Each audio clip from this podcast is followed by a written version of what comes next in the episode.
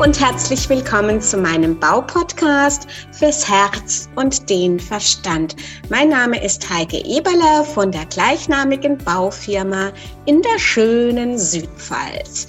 Und heute bei diesem schönen sonnigen Wetter habe ich eine interessante Frau eingeladen. Wir führen ein Gespräch über das Thema Selbstausbeutung wie Handwerkerchefs aus diesem Muster aussteigen können. Selbstverständlich ist dieses Thema nicht in zehn oder Viertelstunde Stunde abzufrühstücken, aber wir werden sicherlich ein paar Tipps, ein paar Hinweise hierzu geben. Hallo und herzlich willkommen, Barbara. Ich freue mich ganz arg, dass wir zueinander gefunden haben.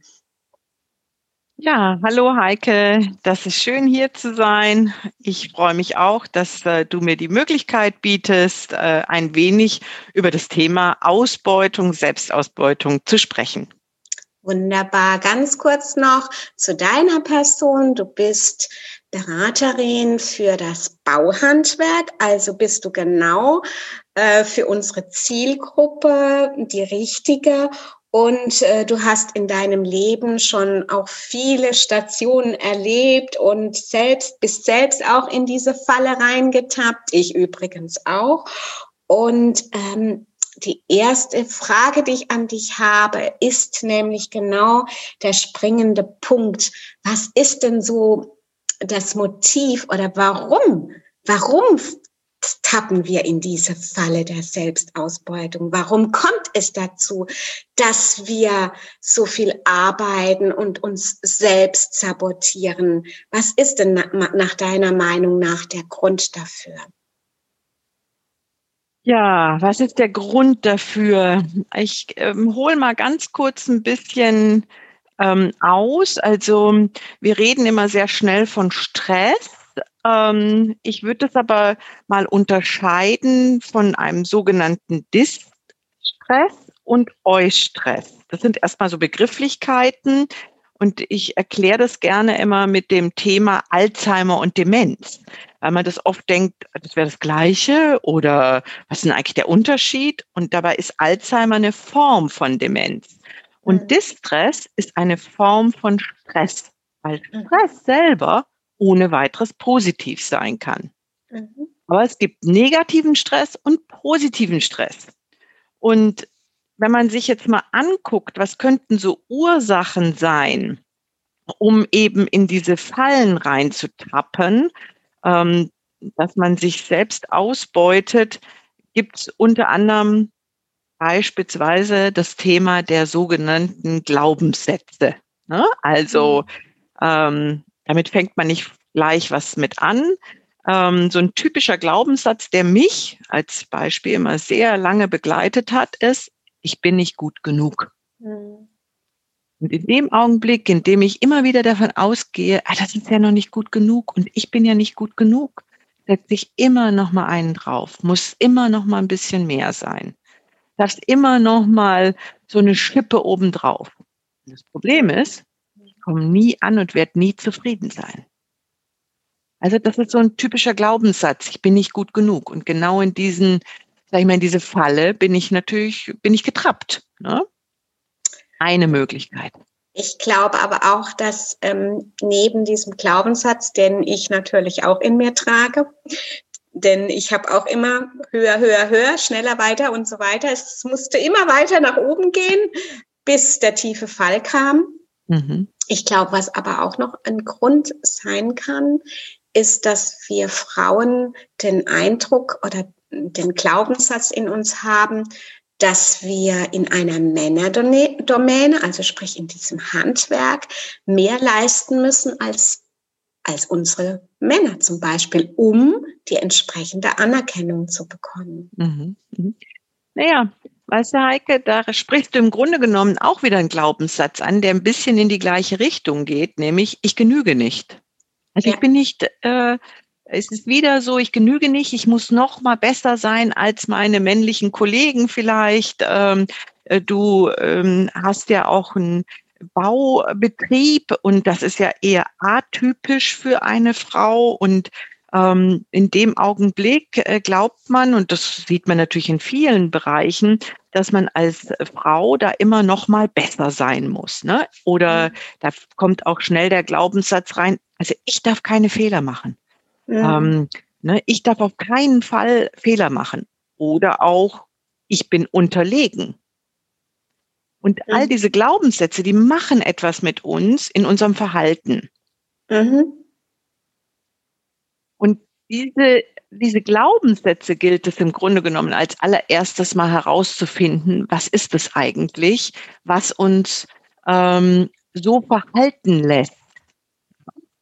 Und ich glaube, eine andere Sache, die auch ganz entscheidend ist, ist, ähm, was haben wir vielleicht für Antreiber in uns? Ne? Du hast ja gefragt, was treibt uns in die Selbstausbeutung? Mhm, mh. Und wir haben alle bestenfalls eine Art von Antrieb, der uns auch zu bestimmten Zeiten, in bestimmten Situationen auch ähm, richtig geholfen hat und auch gut war, dass er da war. Aber wenn es irgendwann mal krankhaft wird im Sinne von nur wenn ich das und das mache, bin ich gut, mhm. werde ich geliebt oder was auch immer. Ja? Mhm. Also diese Antreiber, die in uns stecken und die können wieder ganz unterschiedlicher Natur sein und man spricht davon ähm, solchen äh, Antreibern wie zum Beispiel sei perfekt, sei perfekt. Also nur wenn du perfekt bist, dann bist du wirklich gut. Und da ist wieder ein Glaubenssatz hinterlegt, wie bin ich gut genug? Mhm. Also das sind so diese Verbindungen, um das mal so darzulegen. Und je stärker die in uns sind, desto stärker trappen wir in diese Falle der Selbstausbeutung. Genau. Und die Erkenntnis ist der erste Weg. Was folgt nach der Erkenntnis? Wenn ich jetzt zum Beispiel weiß, ich bin, ich habe den Glaubenssatz in mich ähm, oder habe so ein Dogma oder so ein eingebrannter ähm, Stempel, ich bin nicht gut genug. Okay, das weiß ich jetzt. Und was wäre der, der folgende Schritt? Mhm. Also gut wäre es erstmal, wenn man nicht äh, in, in die komplette äh, Falle äh, stürzt und ganz tief unten liegt. Ähm, Andererseits äh, kann ich sagen, also aus eigener Erfahrung, äh, dadurch, dass ich äh, selber wirklich am Boden lag, anders möchte ich es gar nicht bezeichnen, und das hat sich nicht gut angefühlt, definitiv nicht, ähm, habe ich tatsächlich im Anschluss mein Leben komplett umgekrempelt. Also ähm, es ging mir ziemlich dreckig auf gut Deutsch und ähm, das hat mich dazu veranlasst, da grundlegend etwas zu verändern. Jetzt sollte es bestenfalls so sein, dass ich das vorher merke und vorher sage, Moment mal, da stimmt was nicht. Ähm, ich erkenne die Anzeichen und ich brauche jetzt mal irgendwie äh, sozusagen Gegenmaßnahmen. Und das fängt an mit kleinen Dingen. Also ich nenne es jetzt mal die Signale der mach mal eine Pause. Und das fängt an mit, dass ich mal häufiger ähm, mal die Arbeit kurz ruhen lasse, aufstehe, herumlaufe, mich recke, ähm, dass ich äh, einfach mir selber an beginne, mehr Aufmerksamkeit zu geben. Und ganz wichtig ist, dass ich es mir erlaube, eine Pause genau, zu machen. Genau, genau. Wunderbares Wort. Immer wieder, welch, was ist jetzt meine Erlaubnis? Ne? Also äh, nicht die, nicht diesen Druck immer noch mehr, noch höher, noch schneller, sondern mhm. mir die Erlaubnis gebe, es ist auch gut, wie es jetzt ist. Und da gehört, um das umzuprogrammieren, eine ganz schöne Disziplin auch wieder dazu. Ne? Dann könnte man ja wieder in eine Selbstausbeutungsfalle kommen.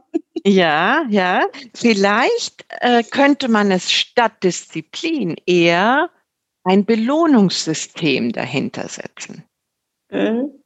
Na, also statt zu sagen, jetzt brauche ich wieder Härte und Druck und wieder muss es alles perfekt sein, damit ich da rauskomme, wie kann ich mich belohnen? Welche Belohnungssysteme kann ich im Grunde genommen aufbauen und welche Belohnungssysteme werden sich mir eröffnen in dem Augenblick, in dem ich ähm, mir einfach gewisse Dinge auch zugestehe, ne? weil ähm, ich kann ja auch Dinge einfach erstmal anders betrachten. Ich nehme jetzt nochmal diesen Antreiber, sei perfekt.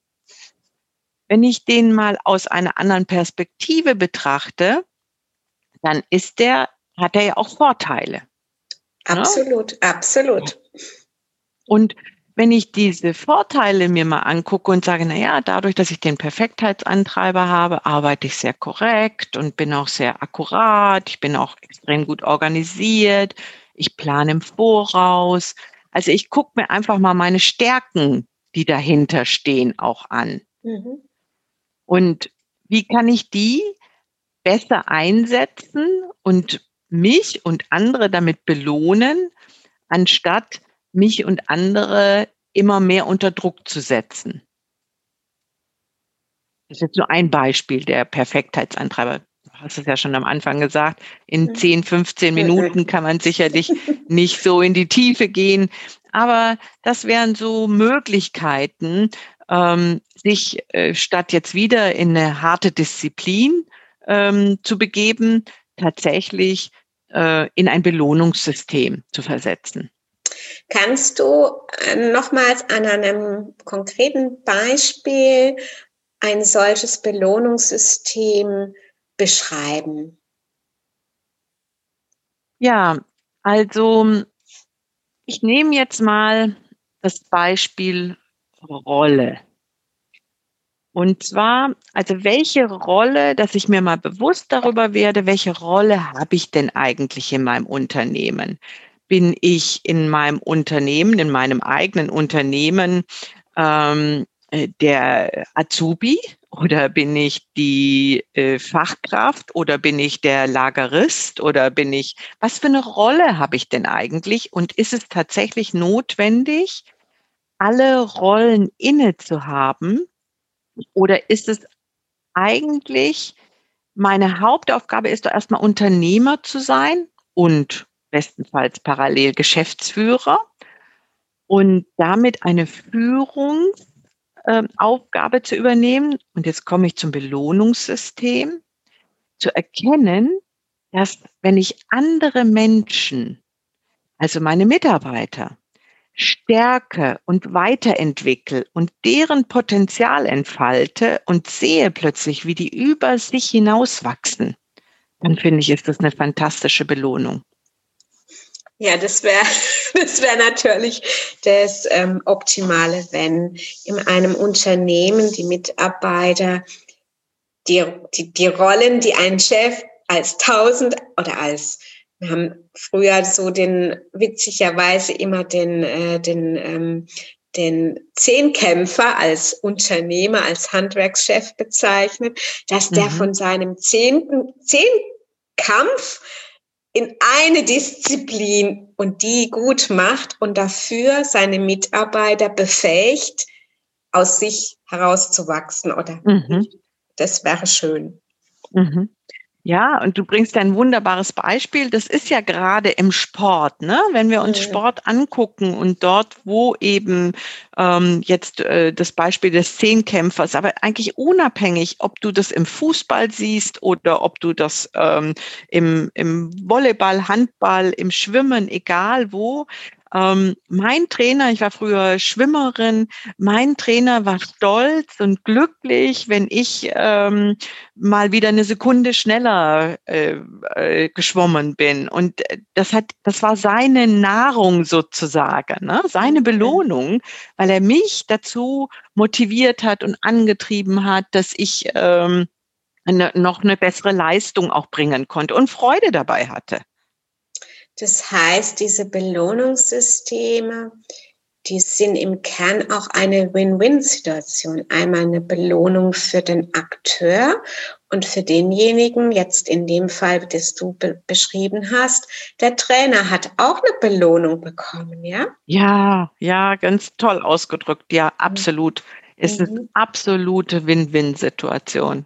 Und das finde ich in dieser ganzen Betrachtung hat es nochmal so eine, so eine Öffnung, so eine Ganzheitlichkeit und somit eine, eine viel höhere Wirkkraft. Das finde ich das Schöne bei diesem, bei, bei diesem Beispiel, wo du gerade eben genannt hast. Ja. Mhm, mhm. Genau, genau. Weil dann ist es ja tatsächlich so, ich jetzt als Chef, als Unternehmer, ähm, mir wird eine gewisse Last von den Schultern genommen. Ähm, ich äh, und habe gleichzeitig stärke ich mein Umfeld, meine Mitarbeiter. Ich kann das auch auf die Familie übertragen, mhm. ähm, äh, meine Kinder, wie auch immer, ähm, dass sie in ihre Entfaltung gehen. Mhm. Mhm, genau.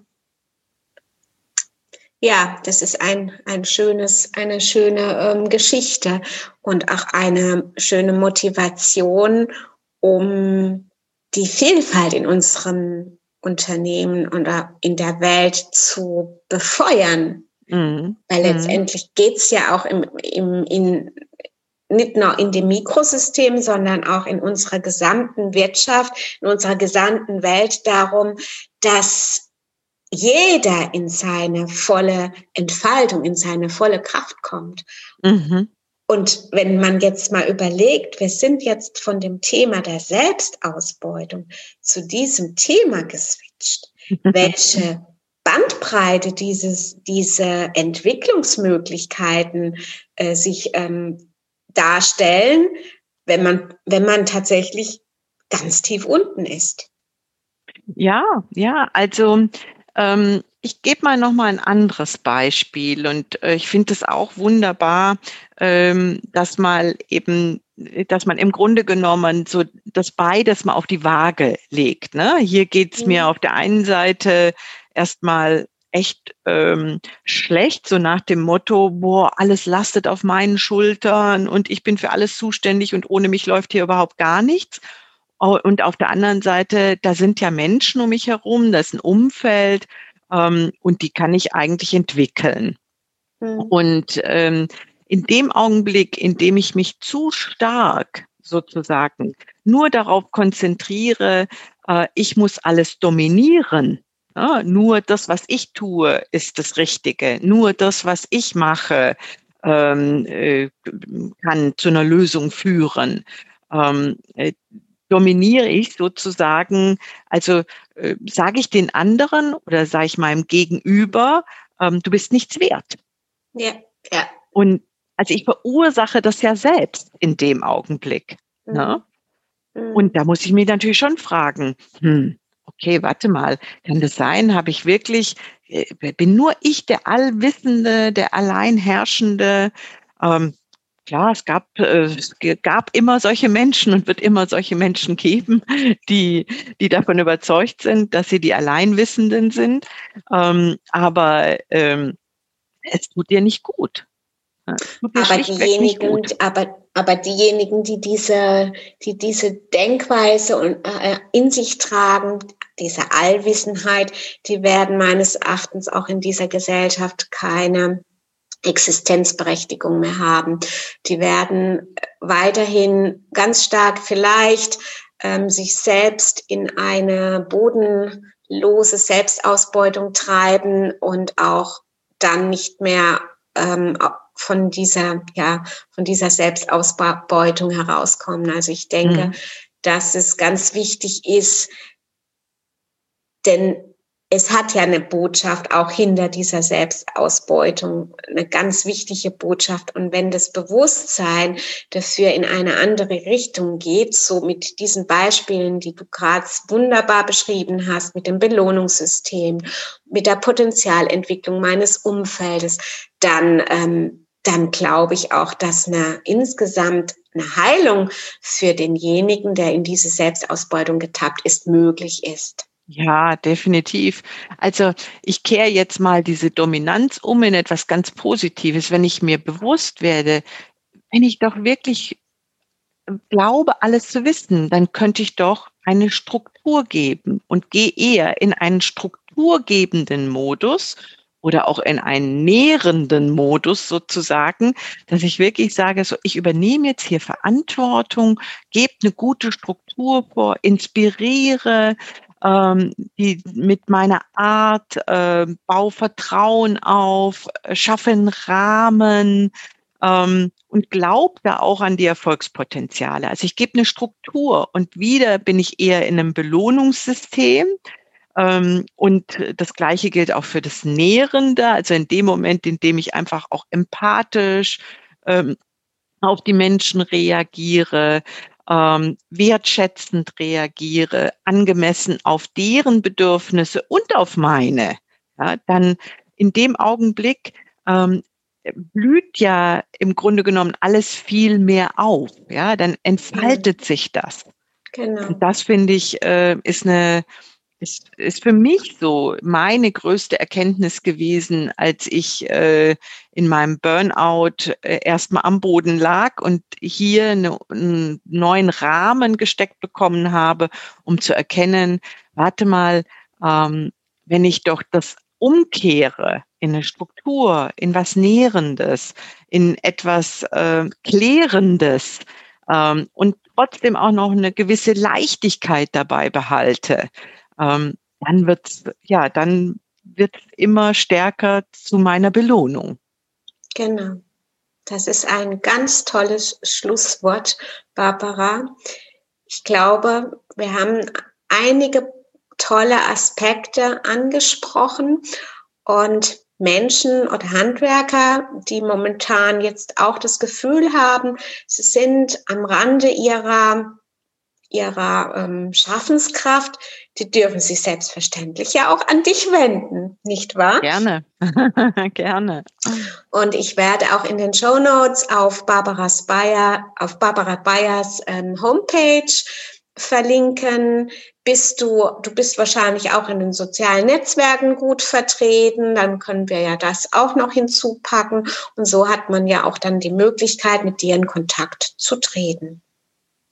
Gerne, sehr gerne. Genau. Ganz, ganz lieben Dank, Barbara, für das sehr kurzweilige und doch sehr tiefgehende Gespräch. Und ich hoffe auch, dass unsere Zuhörer einige Hinweise, einige Tipps mitnehmen dürfen und können. Ich danke dir, Heike, und äh, wünsche allen Zuhörern alles Gute. Bleiben Sie gesund. Genau, bleiben Sie gesund oder bleibt alle gesund. Bis zum nächsten Mal und schön, dass ihr dabei wart. Tschüss.